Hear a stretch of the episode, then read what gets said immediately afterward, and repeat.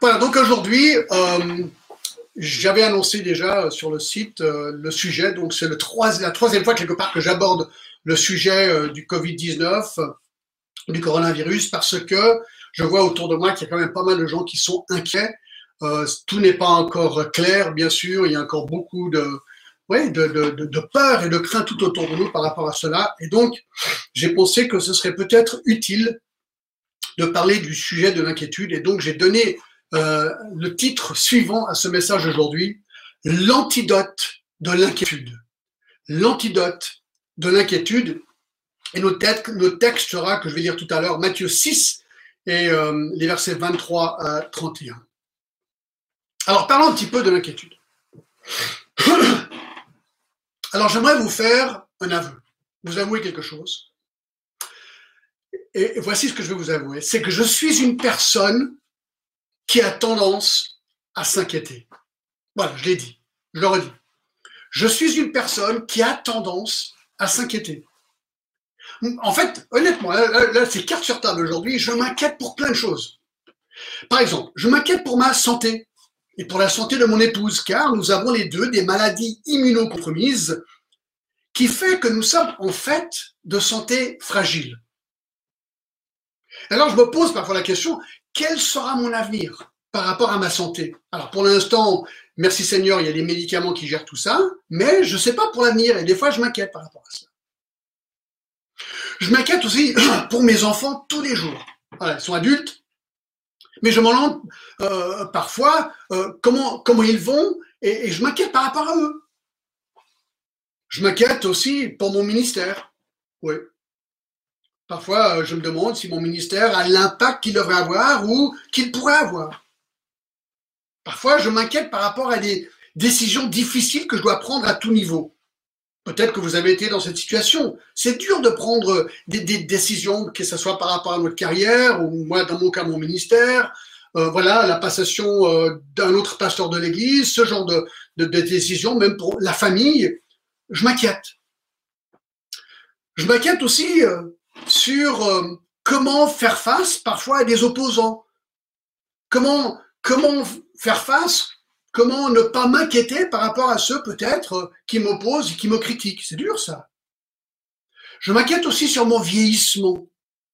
Et oui, même sur ma mort, dans le sens que je suis inquiet, peut-être pas par rapport à ma mort parce que je sais où je vais, mais je suis parfois inquiet si je meurs avant mon épouse, ben, comment elle va gérer ça? Comment mes enfants vont gérer ça? Je suis même parfois inquiet sur mon tenir bon fidèlement dans ma foi jusqu'à la fin de mes jours. Je me dis, John, est-ce que tu vas continuer fidèlement jusqu'à la fin de tes jours? C'est vrai, je m'inquiète. La chenette parle de rejeter le Seigneur. On, peut, on peut s'écarter du Seigneur, c'est tout à fait possible. Espérons juste pendant un temps. La gravure que je préfère de Jean Calvin, puisqu'on est à Genève, est celle où Jean Calvin est porté dans une chaise pour aller prêcher la dernière fois à la cathédrale Saint-Pierre. Et chaque fois que je regarde cette gravure, je me dis, voilà ce que j'aimerais. J'aimerais être fidèle jusqu'au bout. Et parfois, je m'inquiète. Est-ce que je vais l'être? Dernièrement, j'avoue que je m'inquiète parfois sur ma retraite si Dieu me donne assez de vie pour pouvoir avoir une retraite. Avec les bourses du monde qui se sont effondrées avec le Covid-19 depuis quelques mois, mais je me demande parfois s'il restera quelque chose dans nos fonds de retraite pour notre retraite. Honnêtement, je m'inquiète aussi par rapport au Covid-19. Tous les jours, je me pose la question, est-ce que je vais choper le Covid-19 Alors bien sûr, on est en confinement comme un tiers de la planète, c'est incroyable, nous on fait pareil, mais bon, on ne sait pas, on ne sait pas ce qui pourrait se passer. Et non seulement est-ce que je vais le choper, mais est-ce que je pourrais même mourir? Vous savez, ma mère est décédée à 94 ans, 94 ans. Alors je me suis toujours dit que je suis né de bons gènes, c'est-à-dire que j'ai des bons gènes dans ma famille, donc la probabilité est que je vivrai moi aussi peut-être longtemps. J'ai 63 ans, elle est décédée à 94 ans si je ne me trompe pas, donc j'ai encore environ 30 ans devant moi, je me dis. Mais soudainement, le monde a changé. Les certitudes que je pensais avoir hier n'existent plus aujourd'hui. Je pourrais, alors je ne veux pas être mort, mais c'est vrai, je pourrais être mort dans un mois. Ce n'est pas impossible. Et lorsque je regarde les infos, on a vraiment l'impression aujourd'hui qu'on est dans un cataclysme mondial. On a l'impression que la planète entière est en train d'exploser là. Et on se demande vraiment ce que sera le résultat de tout ça demain, après-demain, dans les mois, les années à venir. Donc voilà, mesdames et messieurs, en toute transparence, je suis une personne qui s'inquiète. Moi, je m'inquiète. Je m'inquiète. Alors, c'est quoi l'inquiétude? C'est quoi? Alors, il y a un site intéressant, doc.doc, qui nous a donné euh, certaines informations sur l'inquiétude que je trouve intéressant. Je cite, l'inquiétude, c'est l'acte d'être excessivement préoccupé par un problème ou une situation particulière et, écoutez bien, de concentrer ses pensées sur les scénarios négatifs possibles qui peuvent se produire et se laisser submerger par des peurs irréalistes et non fondées. Alors attention, une petite dose d'inquiétude est utile pour pousser une personne à chercher des solutions pour atteindre l'objectif. Elle peut peut-être aider une personne à atteindre un objectif pour le futur et de se préparer par rapport à des problèmes pour le futur. Mais une fois que l'inquiétude devient un problème chronique, elle peut provoquer des symptômes réels bah, qui vont affecter carrément le, bien-être physique de la personne. Je vous donne quelques symptômes, d'accord, tous sur ce site. Certains symptômes, symptômes de l'inquiétude, c'est le, les vertiges, le pouls rapide, essoufflement, respiration rapide, fatigue, maux de tête, irritabilité, incapacité de se concentrer, des maux et des douleurs corporelles, de l'énergie nerveuse néfaste, privation de sommeil, transpiration, indigestion et même des tics, hein, des, tics. Voilà, ça peut, ce sont certains euh, des conséquences de l'inquiétude. Mais l'inquiétude chronique peut aussi avoir des, des maladies chroniques. Elle peut déclencher des maladies chroniques comme l'hypertension artérielle, le syndrome du côlon irritable, des désordres digestifs. Vous savez qu'on a le, ils disent qu'on a la boule au ventre. Ben, c'est marrant. Alors quand on est inquiet, il y a le ventre qui et, et donc on peut avoir des, désordres digestifs, une déficience du système immunitaire, des maladies coraniennes, coronariennes, un infarctus ou une crise cardiaque, dépression, et tout ça, ça pourrait même mener au suicide. Donc on voit que l'inquiétude, c'est pas top humainement et pour notre corps physique. Alors selon les bouquins médicaux, c'est quoi les solutions ou la solution pour l'inquiétude? Alors ils en donnent plusieurs. Parler, parler avec quelqu'un, numéro un, d'accord? Alors ça, je trouve que c'est très bien de parler avec quelqu'un. Faire de l'exercice, très bien aussi. Bien manger, d'accord? Faut pas juste du là toute la journée, il faut bien manger. Alors ça, j'aime moins pas de caféine. Ah, ça, c'est un problème parce que j'aime le café, d'accord? J'ai une bonne cafetière. Alors ça, c'est embêtant, mais il propose de ne pas boire de la caféine, du repos, de la détente, du sport. Et aussi, et ça, c'est le dernier truc euh, qui, que les, bouquins médicaux suggèrent, la méditation. Alors oui, ils mettent yoga. Je pense qu'ils sont en train de vraiment dire, c'est que il faut trouver des systèmes de relaxation. Le yoga, c'est pas nécessairement yoga euh, comme les religions de l'Est, mais plutôt voilà un système de relaxation. C'est comme si vous disent voilà il faut s'asseoir, écoute de la belle musique et imagine, imagine-toi à Tahiti sur une belle plage en train de bronzer au soleil en tenant un coca glacial. Alors honnêtement, je vous dis ça, moi je réfléchis à ça, je me dis ouais c'est vrai que ça fait du bien, ça fait du bien de, de penser à ce genre de choses, mais non plus c'est pas la réalité, d'accord? Mais je pense que c'est l'idée ici. Voilà, pense à des trucs positifs pour que tu déstresses. Ah, écoutez, toutes ces choses peuvent être utiles, d'accord. Mais, mais, ce matin, moi, j'aimerais vous suggérer une autre solution qui marche bien mieux, bien mieux. C'est la solution de Dieu à l'anxiété. Non, c'est intéressant. La solution de Dieu à l'anxiété, elle se trouve dans Matthieu chapitre 6, à partir du verset 25. Et c'est pour ça que j'ai intitulé mon message L'antidote à l'inquiétude. D'accord? Et c'est ce qu'on va lire maintenant l'antidote de l'inquiétude. Matthieu 6, verset 25. Je vais lire. C'est pourquoi Jésus dit, je vous dis, ne vous inquiétez pas pour votre vie, de ce que vous mangerez, ni pour votre corps, de quoi vous serez vêtu. La vie n'est-elle pas plus que la nourriture et le corps plus que vêtements? Regardez les oiseaux du ciel. Ils ne sèment ni ne moissonnent, et ils n'amassent rien dans les greniers, et votre Père céleste les nourrit. Ne valez-vous pas beaucoup plus Qui de vous, par ses inquiétudes, peut ajouter une coudée à la durée de sa vie? Et pourquoi vous inquiétez au sujet du vêtement? Considérez comment croissent les lys des champs. Ils ne travaillent ni ne filent. Cependant, je vous dis que Salomon, même dans toute sa gloire, n'a pas été vêtu comme l'un d'eux. Si Dieu revêt aussi l'herbe des champs qui existe aujourd'hui et demain sera jetée au four, ne vous vêtirait-il pas plus, ne, vous vêtirait-il pas à plus forte raison, gens de peu de foi? Ne vous inquiétez donc point et ne dites point que mangerons-nous, que boirons-nous et de quoi serons-nous vêtus? Car toutes ces choses, ce sont les païens qui les recherchent. Votre Père céleste sait que vous en avez besoin. Cherchez premièrement le royaume et le royaume et la justice de Dieu, et toutes ces choses vous seront données par-dessus. Ne vous inquiétez donc pas du lendemain, car le lendemain aura soin de lui-même, et chaque jour, chaque jour suffit sa peine. Chaque jour suffit sa peine. Alors j'aimerais donner crédit où crédit est dû. J'aimerais remercier John Piper pour son message sur ce sujet qui m'a vraiment, vraiment interpellé. Et donc, euh, j'emprunte pas mal vis-à-vis de lui parce que tout simplement, il est très, très bon. Et j'espère que je vais pouvoir relater dans mes propres paroles euh, ce que j'ai appris de lui. Alors, pour résumer, pour résumer, dans Matthieu 6, 25 à 34, et pour faire simple, Jésus explique ici quelle est la racine de l'inquiétude et donne aussi la hache avec laquelle nous pouvons couper cette racine de l'inquiétude. En fait, ce que vous allez remarquer, c'est que dans le verset, Jésus euh, dit trois fois, voire quatre, euh, de ne pas s'inquiéter. D'accord? Au verset 25, il dit par exemple, c'est pourquoi je vous dis, ne vous inquiétez pas. Au verset 27, il dit, qui de vous, par ses inquiétudes, peut ajouter une coudée à la durée de sa vie? En fait, il est en train de dire, arrêtez de vous inquiéter parce que ça va vous servir à rien, vous n'allez pas pouvoir prolonger votre vie en vous inquiétant.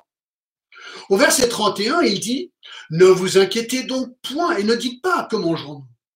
Et encore au verset 34, il dit, ne vous inquiétez donc pas du lendemain. Donc, quatre fois, il dit de ne pas s'inquiéter. Donc là, on vient, et c'est souvent dans les répétitions dans les textes, qu'on découvre le thème d'un texte. Donc le thème ici est clairement l'inquiétude, l'inquiétude, et qu'on ne devrait pas s'inquiéter. D'accord? Mais ce qui est intéressant, là, il faut quand même le chercher. On apprend ce qu'est la racine de l'inquiétude ici. Quel est le cœur? Pourquoi est-ce qu'on s'inquiète? D'accord? Il la donne, il donne cette réponse. Et ça, on le voit au verset 30. Au verset 30, il dit, Si Dieu revêt ainsi l'herbe des champs qui existe aujourd'hui et qui demain sera jeté au four, ne vous vêtirait-il pas à plus forte raison? Regardez, gens de peu de foi. Gens de peu de foi. Ah, ah. Là, on vient de découvrir la raison pour laquelle nous nous inquiétons, c'est parce que nous avons peu de foi. C'est ce qu'il dit. Gens de peu de foi. Mais si tu avais beaucoup de foi, tu t'inquiéterais moins. Alors ça c'est intéressant. Alors, alors parlons un petit peu de la foi. C'est quoi la foi? C'est quoi la foi? Hébreu 11, 1 nous dit La foi est une ferme assurance des choses qu'on espère, une démonstration de celles qu'on ne voit pas. Une ferme assurance des choses qu'on espère, donc dans l'avenir, et une démonstration de celles qu'on ne voit pas. Et au verset 6, il ajoute Or, sans la foi, il est impossible de lui être agréable, car il faut que celui qui s'approche de Dieu croit que Dieu existe et qu'il est le rémunérateur de ceux qui le cherchent. Donc Hébreu 11, 1 et 6 nous apprend que la foi, c'est donc la certitude en Dieu par rapport à l'avenir qu'il nous réserve. Même, et ça c'est intéressant parce que juste deux chapitres, enfin un chapitre avant, même si il y a par exemple de la persécution. D'accord? Il dit par exemple, Jésus dans le Sermon sur la montagne, chapitre 5, verset 11, Heureux serez-vous lorsqu'on vous outragera, qu'on vous persécutera, qu'on dira faussement de vous toutes sortes de mal à cause de moi. Réjouissez-vous et soyez dans l'allégresse parce que votre récompense sera grande dans les cieux. Et c'est comme ça qu'ils ont persécuté les prophètes avant vous. Donc, on voit que la foi, c'est une certitude en Dieu par rapport à l'avenir. Et au verset 30, Jésus nous dit donc que le problème fondamental avec l'inquiétude, c'est un manque de foi dans les grâces futures de Dieu à notre égard. Si je m'inquiète aujourd'hui, ça veut dire que j'ai un manque de foi sur ce que Dieu promet de pouvoir pour moi. Donc le vrai problème avec l'inquiétude, c'est notre faillite de faire confiance à Dieu pour tout ce qu'il nous a promis en Christ pour notre avenir. Alors, c'est une bonne et une mauvaise nouvelle. Parce que la mauvaise nouvelle ici, c'est que, ah, si je m'inquiète, ça veut dire que j'ai un problème. Et ce problème, c'est le manque de foi. J'ai peu de foi. Donc, puisque je vous ai listé tout à l'heure tous les domaines où je suis inquiet, ma conclusion, c'est que, ah ben alors John, il manque beaucoup de foi. Et oui, c'est la pure et simple réalité. Alors, il y a deux réactions possibles. Deux réactions possibles à cela. Premièrement, mince, j'ai peu de foi. J'ai peu de foi. Si un médecin, je vous donne une illustration intéressante, si un médecin m'apprend que j'ai une maladie terminale, je vais forcément m'inquiéter. Mais si le médecin me dit juste une minute plus tard, oui, mais nous avons un médicament qui guérit cette maladie à 100% des fois, eh tout d'un coup, cette tristesse se tourne en joie. Donc j'ai appris une mauvaise nouvelle, mais tout de suite, j'ai appris une bonne nouvelle, comme quoi je peux être guéri. Mais c'est exactement pareil ici. Si une personne apprend que le vrai problème derrière son anxiété, c'est le manque de foi dans les promesses futures du Père, dans un sens, c'est une mauvaise nouvelle. Mince, j'ai un manque de foi. Parce que le manque de foi est une maladie sérieuse, on peut dire. Mais c'est aussi une bonne nouvelle car notre texte aujourd'hui que l'antidote existe. L'antidote existe. Jésus dit à plusieurs reprises, ne vous inquiétez pas. Donc apparemment c'est possible. S'il nous dit de ne pas nous inquiéter, ça doit être possible de ne pas nous inquiéter. Comment? Ben, Par une augmentation de foi. Et c'est exactement ce qui est dit dans Marc 9, 24, où il est dit, aussitôt, le père de l'enfant s'écria, je crois, viens au secours de mon incrédulité. Donc on a le droit de venir au Seigneur et dire, écoute Seigneur, voilà, ma foi n'est pas au top, s'il te plaît, viens au secours de ma voix, augmente ma foi pour que je m'inquiète moins. Voilà ce qu'on est en train de dire ici. Donc, ça c'est la première réaction de se dire, aïe, aïe, aïe, je m'inquiète, donc j'ai peu de foi. Ça c'est vrai. Mais il y, a une antidote. Mais il y a une deuxième réaction possible. Je me dis, ah mais voilà, si je suis rongé par l'inquiétude, peut-être alors, je, peux me dire, est-ce que je suis chrétien? Si je suis inquiet, Jésus dit que je ne devrais pas être inquiet, et je vois que c'est un peu de foi qui crée l'inquiétude, bah, peut-être je pourrais me dire, bah, dans ce cas-là, je ne dois pas être chrétien. Parce qu'un chrétien ne devrait pas s'inquiéter. Ah. Écoutez, c'est intéressant. Moi, je suis pasteur depuis 34 euh, ans. Je viens de vous avouer que, je, dois lutter avec l'anxiété. Alors, je me suis posé la question, est-ce que ça veut dire alors que je suis complètement à côté de la plaque et que je n'ai pas la foi décrite vers le Seigneur et donc je dois me dire, alors peut-être que John, tu même chrétien. Peut-être c'est une illusion depuis ta conversion en 1976. Alors écoutez, c'est là où John Piper donne une illustration absolument géniale et je vais vous la donner, d'accord?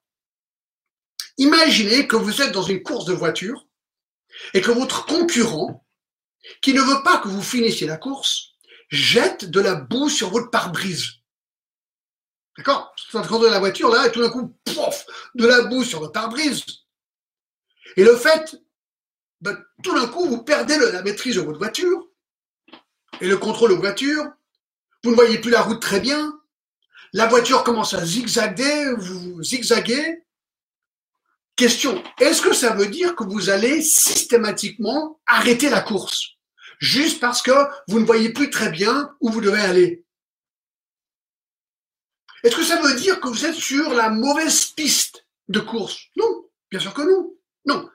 Ce que cela veut dire, c'est que vous devez faire une chose, et une chose importante, pour reprendre le contrôle de votre véhicule. Vous savez ce que vous devez faire? Vous devez allumez vos essuie-glaces et aspergez de l'eau sur le pare-brise avec votre lave-glace. Oui, voilà ce qu'il faut faire. Voyez, lorsque l'inquiétude et l'anxiété nous frappent et qu'elle rend notre vision floue debout et qu'elle nous rend pendant quelques instants aveugles à la gloire de Dieu, à ses promesses pour une gloire future, ben, ça ne veut pas dire qu'on n'a pas de foi du tout. Ça ne veut pas dire non plus euh, qu'on n'est pas chrétien. Non. Ça ne veut pas dire qu'on n'est pas destiné au ciel. Bien sûr que non. Cela veut simplement dire que notre foi est en train d'être attaquée. Et nous pouvons pendant un temps perdre le contrôle des choses. Notre vœu pourrait être même zigzaguer pendant, pendant un temps. Alors qu'est-ce que je dois faire? Si c'est mon cas, il faut pousser le bouton et allumer les essuie-glaces. Voilà ce qu'il faut faire. Les essuie-glaces et les lave-glaces sont toutes les forces que nous allons enclencher pour nous battre contre l'anxiété qui nous frappe. Écoutez le psaume 56.4. Quand je suis dans la crainte, en toi je me confie. C'est intéressant ce qu'il dit le psalmiste.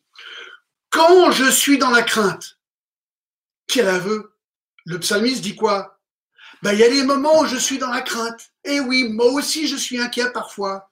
Qu'est-ce qu'il dit? En toi je me confie. Donc, il ne dit pas qu'il ne sera jamais dans la crainte, mais lorsqu'il est dans la crainte, il doit redoubler dans sa confiance vis-à-vis du Seigneur. Écoutez, 1 Pierre 3, 7, euh, excuse-moi, 1 Pierre 5, 7. Déchargez-vous sur lui de tous vos soucis, car lui-même prend soin de vous. C'est intéressant. Déchargez sur vous, sur lui, tous vos soucis. Ça implique quoi? J'ai des soucis. J'ai des soucis. Alors il dit, bah, décharge-les sur moi, car lui-même en prend soin. Donc il ne dit pas qu'un chrétien ne va pas avoir de soucis, il dit que quand un chrétien a des soucis, lui il a un immense avantage, c'est qu'il peut les décharger sur lui, lui qui prend soin de vous.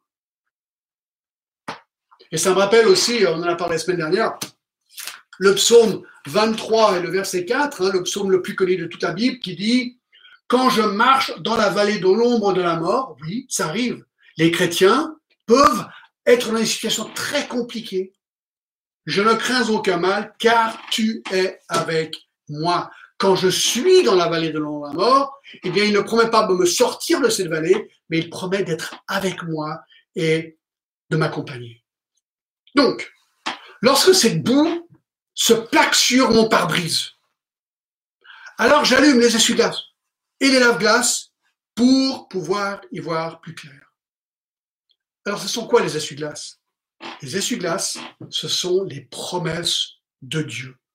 Les promesses de Dieu qui se trouvent dans la parole de Dieu, que le Saint-Esprit utilise pour augmenter notre foi, pour permettre que l'anxiété disparaisse, ou du moins diminue. Donc, avec ça, prenez de nouveau Matthieu 6, où Jésus nous donne l'antidote de l'inquiétude et nous présente sept promesses de Dieu qui vont augmenter notre petite foi. Sept promesses de Dieu qui vont augmenter notre petite foi. Et il faut dire que ces promesses sont particulièrement appropriées aujourd'hui lorsque nous voyons tellement de gens paniquer autour de nous à, cause du Covid-19. Écoutez, lorsque, moi j'y pense, hein, un tiers de la planète est confiné chez eux. Des millions de personnes qui ont perdu leur travail d'un jour à l'autre, qui sont au chômage les commerces fermés à droite et à gauche. Écoutez, ils montraient, ils des photos de Paris, de New York, toutes les villes du monde, mais complètement désertes. On se dit, mais, mais comment est-ce que l'économie va, va, se réenclencher? Je ne sais pas, j'ai aucune idée. Et tout ce qu'on nous dit à la télé, c'est que les statistiques vont s'empirant. Alors bon, il y a des petites courbes qui s'améliorent, mais c'est quand même catastrophique encore tout autour de nous. Et on nous annonce que ça va, le confinement va durer encore pas mal de temps. Alors on se pose des questions et on s'inquiète par rapport à notre avenir. On peut comprendre les niveaux d'inquiétude dans le monde aujourd'hui. Oui, on peut le comprendre. Mais heureusement que Matthieu 6 est là, qui nous donne l'antidote. L'antidote. Sept promesses de Dieu. Alors, on va les prendre une à la fois, d'accord? Promesse numéro une. Promesse numéro une. Au verset 25, Dieu promet que la vie est plus que physique. Dieu promet que la vie est plus que physique. Verset 25 nous dit, c'est pourquoi je vous dis, ne vous inquiétez pas pour votre vie, de ce que vous mangerez, ni pour votre corps, de quoi vous serez vêtu. La vie n'était pas plus que nourriture et le corps plus que vêtements. Oui, donc il dit que la vie, notre vie, est plus que manger. et que le corps est plus qu'un vêtement. En fait, Jésus nous apprend ici que la vie humaine consiste en deux dimensions. Il y a la dimension physique, ça on la connaît tous, mais une autre dimension spirituelle. Alors le contexte, c'est le verset 19, il faut reculer un petit peu, c'est l'argent, il dit, ne vous amassez pas des trésors sur la terre où la teigne et la rouille détruisent et où les voleurs percent des robes. Il dit, écoutez, voilà, ça c'est le côté physique des choses. Alors on a tous besoin d'argent, il faut travailler, tout ça. Mais si on met toute notre espérance dans l'argent, ben, qu'est-ce qu'il dit? Il dit, le problème avec l'argent, c'est que l'argent peut disparaître. C'est ce qu'il dit. La teigne et la rouille peuvent détruire ces choses. Donc, si tu ne vis que sur le plan physique, eh bien, ton inquiétude va être beaucoup plus grande parce que euh, l'argent, ça monte et ça descend. On sait très bien. Et donc, c'est pour ça qu'il dira au verset 21, là où est ton trésor, là aussi sera ton cœur. Et il dit au verset 20, mais amassez-vous des trésors dans le ciel, où la teigne et la rouille ne détruisent point, où les voleurs ne percent ni ne dérobent, car là où est ton trésor, là sera ton cœur. Donc il dit, voilà, il y a deux aspects à la vie, physique et spirituel. Et on peut passer toute notre énergie pour le monde physique. Là, c'est vraiment un petit peu casse-figure parce que tout peut partir. Mais lorsqu'on investit dans le ciel, eh bien, ça, ça partira jamais, c'est éternel. Et c'est pour ça qu'il dira au verset 24, euh, nul ne peut servir deux maîtres, car si l'on haït l'un, on aimera l'autre, on n'aimera pas l'autre, et si on s'attache à l'un, on méprisera l'autre. Vous ne pouvez servir Dieu et Mammon. Donc, voilà ce que Jésus est en train de dire. Alors, ceci aurait pu susciter de l'inquiétude pour les disciples qui écoutaient Jésus. Seigneur, si je me donne à fond, et si je m'inquiète pas des choses, disons, terrestres, bon, la Bible dit qu'il faut quand même travailler, mais si je me donne pas tout à ça, comment est-ce que je vais me vêtir? Comment est-ce que je vais manger? La réponse est au verset 25. C'est pourquoi je vous dis, ne vous inquiétez pas de votre vie, de ce que vous mangerez, de votre corps, de ce que vous serez vêtu. La vie n'est-elle pas plus que la nourriture et le corps plus que vêtements?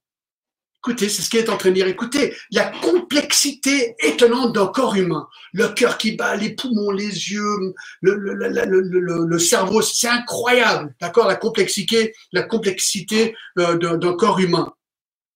Dieu a tout mis en place pour que notre corps fonctionne bien, que je puisse rester en vie. Mais il sait que j'ai besoin de nourriture pour vivre. S'il a prévu pour que mon corps marche, est-ce qu'il va pas prévoir que le corps ait la nourriture qu'il faut pour qu'il marche? Oui. Et puisque la vie est plus que nourriture et que le corps est plus que vêtement, est-ce que Dieu ne va pas pourvoir dans ce domaine? Oui, c'est ce qu'il dit. Et en plus, on sait que Dieu, la Bible nous dit que Dieu va ressusciter nos corps dans l'éternité, où la nourriture ne sera plus nécessaire pour la vie. Donc pourquoi m'inquiéter lorsque je sais que Dieu a déjà pourvu pour quelque chose de bien plus complexe ma vie éternelle, mon corps et ma vie éternelle. Donc, voilà la, première promesse ici, au verset 25, Dieu promet que la vie est plus que physique.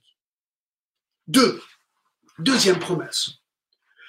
Il, Dieu promet qu'il me nourrira. Aussi simple que ça. Matthieu 6, 26. Regardez les oiseaux du ciel. Ils ne sèment ni ne moissonnent et ils n'amassent rien dans les greniers. Votre Père céleste les nourrit. Ne valez-vous pas beaucoup plus que, beaucoup plus que.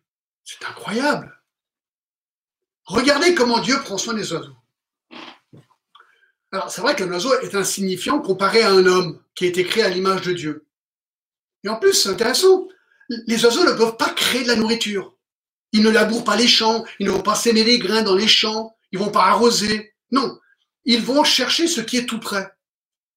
Alors, bien sûr, ils ne sont pas paresseux. Hein. Les oiseaux n'attendent pas, bec ouvert, perché sur un arbre, que Dieu dépose un verre de terre dans leur bouche. Non, non, non, non, ils travaillent. Vous les entendez, ils sont tout en train de travailler, voler, faire ce qu'ils doivent faire. Ils se bougent, mais Dieu pourvoit. Dieu pourvoit. Il dit, s'il pourvoit pour un oiseau, moi qui suis infiniment plus important parce que j'ai été créé à l'image de Dieu et que j'ai la vie éternelle promise, est-ce qu'il ne va pas prendre soin de moi? Ben oui, c'est la logique des choses. Promesse numéro 3. Promesse numéro 3, verset 27. Dieu promet, écoutez bien, que l'inquiétude est stupide. il nous dit que l'inquiétude est stupide. Regardez ce qu'il dit au verset 27. Qui de vous, par ses inquiétudes, peut ajouter une coudée à la durée de sa vie? Une coudée, c'est ça, c'est cette distance. Il dit, c'est une promesse en quelque sorte. Dieu dit, je vous promets que l'anxiété ne sert absolument à rien et ne te fera aucun bien. Au contraire, l'inquiétude pourrait raccourcir ta vie. Pourquoi? Parce qu'elle peut provoquer des maladies graves qui vont raccourcir ta vie. Tu peux t'inquiéter tout ce que tu veux, tu pourras même pas rallonger ta vie d'une coudée. C'est impossible. moi, je me suis posé pratiquement la question, est-ce que c'est sage que je regarde trop d'infos le soir? Parce que le soir, l'info, c'est tout négatif. Alors, il faut limiter. Il faut limiter. Mais c'est vrai, pourquoi provoquer l'inquiétude en nous quand il n'y a pas besoin de le faire? Et moi, j'ai toujours aimé 1 Thessaloniciens 5.16 qui dit, soyez toujours heureux. 1 Thessaloniciens 5.17, priez sans cesse. 1 Thessaloniciens 5.18, rendez grâce en toutes choses, car c'est à votre égard la volonté de Dieu en Jésus-Christ. Écoutez, Dieu promet que l'inquiétude est stupide, donc réjouis-toi. Résultat que Dieu pourvoit. Promesse numéro 4. Promesse numéro 4. Et versets 28 à 33, Dieu promet de pouvoir à mes vêtements de pouvoir à mes vêtements. Oui, parce qu'on pourrait peut-être s'inquiéter par rapport à cela. Alors il dit au verset 28, regardez, et pourquoi vous inquiétez-vous au sujet des vêtements? Considérez comment croissent les lys des champs, ils ne travaillent ni ne filent. Cependant, je vous dis que Salomon même, dans toute sa gloire, n'a pas été vêtu comme l'un d'eux. Si Dieu revêt ainsi l'herbe des champs qui existe aujourd'hui et demain sera jeté au four, ne vous vêtira-t-il pas plus en de fortes raisons gens de peu de foi? Ne vous inquiétez donc point et ne dites pas que mangerons-nous, que boirons-nous, de quoi serons-nous vêtus? Ben oui, écoutez, là il compare l'homme aux fleurs des champs et nos vêtements aux fleurs des champs. Et il dit, nous qui sommes infiniment plus importants dans les yeux de Dieu qu'une fleur des champs, parce que nous nous vivrons pour l'éternité, et donc nous pourrons apporter à Dieu louange éternelle. Mais Dieu est tellement créatif, lorsqu'il a créé des fleurs magnifiques, et les fleurs, les fleurs, ça comment dire, une, vie très limitée. Et pourtant, est-ce que là, on, là, on voit des jonquilles, on voit des, fleurs dans notre jardin, mais c'est d'une beauté, on s'arrête, on regarde ces fleurs, c'est incroyable, quoi, ces fleurs, d'accord? Mais écoutez, ces fleurs qui demain seront mortes sont infiniment belles, plus belles que tous les vêtements de Salomon, qui était le roi le plus riche d'Israël. Mais oui, si Dieu revêt une fleur d'une telle beauté pendant quelques jours, ne va pas-il pourvoir pour moi? Absolument. Il faut tout mettre en perspective ici. Promesse numéro 5. Promesse numéro 5, verset 32, Dieu promet de connaître le détail de mes besoins. Ça, c'est très réconfortant. Verset 32, il dit, car toutes ces choses, ce sont les païens qui les recherchent. Votre Père céleste sait que vous en avez besoin. Écoutez, ça, c'est incroyable. C'est incroyable. Dieu connaît tous mes besoins et les tiens aussi. Ne pense pas que Dieu ne connaît pas tes besoins, il les connaît. Il connaît chacun de nos besoins. Et en plus, il promet de pourvoir à mes besoins au moment où ils ont besoin d'être pourvus. Au moment où il juge nécessaire de pouvoir à ses besoins. alors c'est intéressant, il dit que la frénésie de la recherche des choses, de ces choses, caractérise les païens qui ne connaissent pas Dieu. Donc, ceux qui, qui, doivent absolument, vraiment se donner à fond pour juste avoir ces choses, ça, ça caractérise les païens. Les païens. Ceux qui ne connaissent pas Dieu. Alors nous, nous, nous devons travailler. 2 Thessaloniciens 3.10 est clair. Si quelqu'un ne veut pas travailler, qu'il ne mange pas non plus. Donc le travail, c'est quelque chose que Dieu a pourvu pour l'homme. Même Adam et Ève travaillaient avant la chute. Ça n'a rien à voir avec le péché. Même avant le péché dans Genèse 3, l'homme devait travailler. Ça fait partie de, de, de, de, de la dignité de l'homme de travailler. Donc nous devons travailler. Nous devons travailler. Mais Dieu en même temps pourvoit mes besoins au travers du travail. D'accord? Et parfois, on ne peut pas travailler. Dieu va pouvoir aussi. C'est ce qu'il est en train de dire ici. Il ne faut pas être obsédé par ces choses. Il faut être obsédé par autre chose, et ça, on va le voir dans quelques instants. Promesse numéro 6. Dieu promet de me donner même plus que mes besoins. Même plus que mes besoins. Regardez verset 33. Il dit, cherchez premièrement le royaume et la justice de Dieu, et toutes ces choses vous seront données par-dessus. Wow. Alors non seulement me promet-il de pourvoir à mes besoins, mais en plus, en plus aussi. Alors bien sûr, on va le voir, il dit bien au début du verset, cherchez premièrement le royaume et la justice de Dieu, on y reviendra, d'accord? Mais la promesse, elle est là. Toutes ces choses ces choses vous seront données par-dessus tout. Et ça m'a fait penser au Matthieu 19 et le verset 29, où Jésus dit à ses disciples la chose suivante, et quiconque aura quitté à cause de mon nom ses frères ou ses sœurs ou son père ou sa mère ou sa femme ou ses enfants ou ses terres ou ses maisons recevra le centuple et héritera la vie éternelle. Donc il dit, voilà, écoute, si tu te donnes à fond dans le Seigneur, il pourvoira tes besoins. D'une manière ou d'une autre, il pourvoira. Et promesse numéro 7, Dieu promet de pouvoir à mes besoins d'aujourd'hui. D'aujourd'hui. Chapitre Matthieu 6 et le verset 34, où il dit ceci, euh, 6, 34, ne vous inquiétez donc pas du lendemain, car le lendemain aura soin de lui-même. À chaque jour suffit sa peine. Alors c'est intéressant. Dieu dit, je vais pas te tester au-delà de tes forces pour le lendemain. D'accord? Et dans Corinthiens 10, 13, vous connaissez certainement euh, ce verset où il dit ceci, 10, 13, aucune tentation ou épreuve ne vous est survenue qu'il ait été humaine et Dieu est fidèle qui permettra pas que vous soyez tentés au-delà de vos forces, mais avec la tentation préparant un moyen d'en sortir. D'accord? Pour que vous puissiez la supporter. Donc, il est en train de dire ici qu'on ne sera pas testé au-delà de nos forces. La clé, c'est de penser à aujourd'hui, pas demain. Dieu prendra soin de demain. Il dit, aujourd'hui suffit sa peine. Donc, un de nos problèmes dans l'inquiétude, c'est qu'on se soucie par rapport aux choses de l'avenir. Il dit non, ne t'inquiète pas, ne t'inquiète pas. Dieu va pouvoir concentre-toi sur aujourd'hui. Alors voici les sept promesses. Les sept promesses de Dieu qui sont dans ce texte. Et alors le résultat, une fois que tu as compris ces promesses, ah, ça aurait diminué l'inquiétude. Parce qu'il dit au verset 25, ben, qu'est-ce qu'il dit? C'est pourquoi je vous dis, ne vous inquiétez pas. Au verset 31, il dit ne vous inquiétez donc point. Et au verset 34, ne vous inquiétez donc point. Pourquoi? Parce que Dieu promet de pourvoir. Alors, y a-t-il une condition? Oui, il y a une condition. C'est la chose qu'on a oublié de mentionner. je l'ai mentionné très rapidement. La condition, elle est au verset 33. Cherchez premièrement le royaume et la justice de Dieu, et toutes ces choses vous seront données par-dessus par -dessus tout. Ah, donc il dit la condition, c'est que je dois me focaliser en premier sur Dieu et son royaume et sur sa justice. Ça veut dire que je me donne au règne de Dieu sur terre, mais aussi dans le ciel.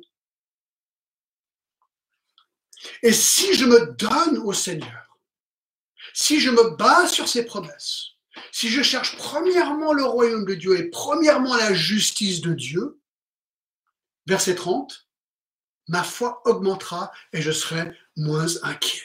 Mais qu'est-ce que ça veut dire? Eh bien, Dieu est saint. Dieu doit juger le péché des hommes, mais dans sa bonté, il nous a donné son Fils, qui lui a pris notre châtiment sur lui, sur la croix. Il est mort à notre place pour nos péchés, et ainsi la justice de Dieu a été satisfaite. Alors il nous accorde le pardon, il nous accorde la vie éternelle et son royaume éternel. Voilà donc la condition de chercher ces choses, chercher Christ, chercher son salut, être sûr que je suis fort en Christ, chercher la justice de Dieu, comprendre le message du salut et, chercher sur les, choses en haut le royaume de Dieu sur terre, mais aussi dans le ciel. Et si je me donne à ça, qu'est-ce qu'il dit? Il promet, toutes ces choses vous seront données par-dessus. C'est la promesse du Seigneur. La promesse du Seigneur. Je pensais au psaume 34, 9 à 10, qui dit Sentez et voyez combien l'Éternel est bon. Heureux l'homme qui cherche en lui son refuge. Craignez l'Éternel, vous ses saints, car rien ne manque à ceux qui le craignent. Waouh, ça c'est un beau, ça c'est un beau psaume. Rien ne manque à ceux qui le craignent. Le psaume 84 et le verset 11 et 12 nous dit ceci Mieux vaut un jour dans tes parvis que mille ailleurs. Je préfère me tenir sur le seuil de la maison de mon Dieu plutôt que d'habiter sous les tentes de la méchanceté, car l'éternel Dieu est un soleil et un bouclier. L'éternel donne grâce et la gloire, et il ne refuse aucun bien à ceux qui marchent dans l'intégrité. Voilà. Dieu promet promet beaucoup de choses, en fait, pour ceux qui l'aiment et qui marchent avec lui. Alors, appliquons ce texte. Appliquons ce texte. Comment faire pour l'appliquer de manière concrète D'accord? Je deviens anxieux et inquiet par rapport à quelque chose d'incertain dans l'avenir. Alors, le texte parle de nourriture, de vêtements, mais peut-être il y a d'autres choses. C'est souvent quand on commence à penser à, l'avenir, on commence à s'inquiéter. Oh, comment ça va être plus tard par rapport à ceci, par rapport à cela. D'accord? Alors, comment faire pratiquement pour ne pas paniquer, pour ne pas s'inquiéter, pour que notre foi augmente et que je sois solide en Christ et voir cette inquiétude diminuer. Je vous donne des exemples, d'accord? Peut-être qu'il y a un nouveau projet qui va s'enclencher dans l'avenir et vous êtes anxieux par rapport à cela. Bien, lorsque je suis anxieux par rapport à un nouveau projet dans l'avenir, je combats mon manque de foi avec Ésaïe 41.10. Ne crains rien, car je suis avec toi. Ne promène pas des regards inquiets, car je suis ton Dieu. Je te fortifie. Je viens à ton secours. Je te soutiens de ma droite triomphante. Peut-être, moi, en tant que pasteur, je suis inquiet par rapport à mon ministère, disons. Je me demande si je suis à la hauteur, si je suis utile, ou est-ce que je me fais des illusions hein? On peut combattre ce genre de choses en tant que pasteur. Eh bien, je combats mon manque de foi avec Ésaïe 55, 11. Ça, c'est utile. Ainsi en est-il de ma parole qui sort de ma bouche. Elle ne retourne point à moi sans effet, sans avoir exécuté ma volonté et accompli mes desseins. Non, mais attends, John, le ministère n'a rien à voir avec moi.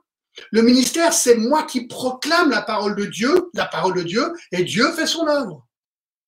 Ah, quel encouragement. Ça, c'est une belle promesse de Dieu pour moi. Autre exemple. Lorsque je me sens découragé, frustré, fatigué, faible dans ce que je fais par rapport à mon travail, et peut-être c'est votre cas, alors je combats mon manque de foi avec 2 Corinthiens 12, 9. Ma grâce te suffit, car ma puissance s'accomplit dans la faiblesse. Waouh! Waouh! Lorsque je suis inquiet et anxieux par rapport à une décision que je dois prendre dans l'avenir, alors je combats mon manque de foi avec le psaume 32.8 qui dit Je t'instruirai et je te montrerai la voie que tu dois suivre et je te conseillerai, j'aurai le regard sur toi. Quelle belle promesse. Lorsque je suis inquiet par rapport à un opposant, quelqu'un qui souhaite me faire du mal ou me décourager dans ma vie ou dans mon ministère, je combats mon manque de foi avec Romains 8, 31. Si Dieu est pour moi, qui sera contre nous? Ah, écoutez, ça c'est pas mal, non? Et encore, Genèse 50, 20, vous avez médité de me faire du mal, Dieu l'a changé en bien pour accomplir ce qui arrive aujourd'hui, pour sauver la vie à un peuple nombreux. Là, c'est pas techniquement une promesse, c'est un témoignage. Et voilà, Dieu peut prendre quelque chose qui paraît être négatif et le tourner en quelque chose de positif. Encore un exemple. Lorsque je suis anxieux par rapport à ceux que j'aime, les membres de ma propre famille ou mes proches, je combats mon manque de foi avec Matthieu 7, 11. Si donc, méchant comme vous êtes, vous savez donner de bonnes choses à vos enfants, à combien plus forte raison votre Père qui est dans les cieux donnera-t-il des bonnes choses à ceux qui lui demandent? Dieu donne des bonnes choses. Lorsque je suis anxieux et inquiet par rapport à une maladie, écoutez, c'est intéressant là. C'est à quoi on a un petit peu peur aujourd'hui. Alors je combats mon manque de foi avec le psaume 34, 19 qui dit Le malheur atteint souvent les justes, mais l'Éternel l'en délivre toujours. Il est avec moi. On a vu ça dans le psaume 23, 4 aussi. Peut-être que je suis inquiet par rapport à mon vieillissement dans la vie. Alors je combats mon manque de foi avec Ésaïe 46, 4 qui dit Jusqu'à votre vieillesse, je serai le même. Jusqu'à votre vieillesse, je vous soutiendrai. Je l'ai fait et je veux encore vous porter, vous soutenir et vous sauver. Lorsque je suis inquiet par en fait de mourir, peut-être que j'ai peur de mourir, eh bien je combats mon manque de foi avec Romains 14, 7 à 9 qui dit en effet, nul de vous ne vit pour lui-même et ne meurt pour lui-même. Car si nous vivons, nous vivons pour le Seigneur, si nous mourons, nous mourrons pour le Seigneur, si donc que nous vivions, quoi nous mourions, nous sommes au Seigneur, car Christ est mort et il est ressuscité à la vie afin de dominer sur les morts et les vivants. Écoutez, finalement, la mort est pour Christ comme la vie est pour Christ. Écoutez, lorsque je suis anxieux par rapport à ma foi, et l'idée de chuter dans ma foi, alors je combats mon manque de foi avec Philippiens 6. Je suis persuadé que celui qui a commencé en vous cette bonne œuvre la rendra parfaite pour le jour de Jésus-Christ. Lorsque je suis anxieux par rapport à une très grande épreuve dans ma vie où je pense que je vais vraiment craquer, eh bien, je reviens toujours au psaume 23 et le verset 4 qui dit ceci. Quand je marche dans la vallée de l'ombre de la mort, je ne crains aucun mal car tu es avec moi. Et lorsque je me sens anxieux et que je prie et je jeûne, mais je ne vois pas de réponse apparente pour mes prières et donc j'angoisse par rapport à ça, eh bien je peux combattre mon anxiété avec 2 Corinthiens 12, 8 et 9 qui dit Trois fois j'ai prié le Seigneur de l'éloigner de moi il m'a dit Ma grâce te suffit car ma puissance s'accomplit dans la faiblesse. Et lorsque je viens, deviens anxieux par rapport à tout ce qui se passe aujourd'hui, je sais pas, des, informations glauques, désespérées, le Covid-19 nous entoure, lorsque l'économie s'effondre autour de moi, lorsque je me demande si j'aurai un emploi demain, est-ce que j'aurai de quoi payer mes factures, de quoi manger et me nourrir, alors je reviens à Matthieu chapitre 6. À Matthieu chapitre 6. Et à partir du 25. Ne vous s'inquiétez pas pour votre vie, pour ce que vous mangerez, pour votre corps, de quoi vous serez vêtu? La vie n'est-elle pas plus que nourriture et le corps plus que vêtements Verset 33. Cherchez premièrement le royaume et la justice de Dieu, et toutes ces choses vous seront données par-dessus. Bien-aimés, quel est l'antidote de l'inquiétude? Les promesses de Dieu. Et les promesses de Dieu augmentent ma foi. Augmente ma foi. Ce sont les essuie-glaces. Les essuie-glaces qui enlèvent la boue. Qui enlèvent la boue.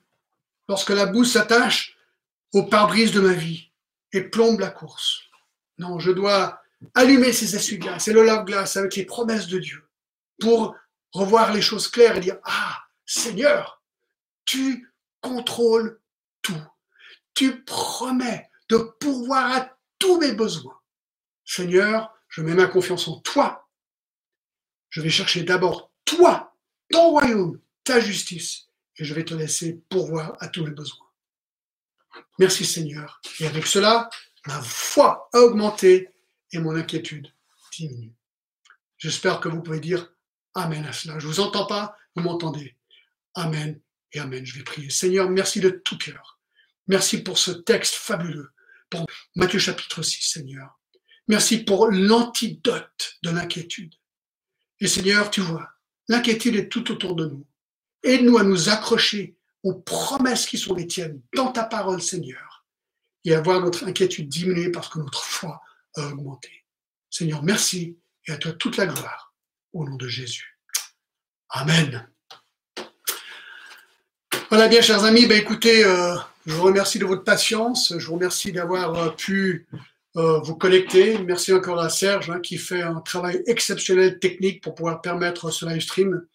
Alors je vous donne donc rendez-vous à dimanche prochain à 10h30 pour un culte spécial Pâques. Je me réjouis beaucoup. Nous allons célébrer la mort et la résurrection de notre Sauveur Jésus-Christ. Merci, au revoir, bonne semaine et à très bientôt.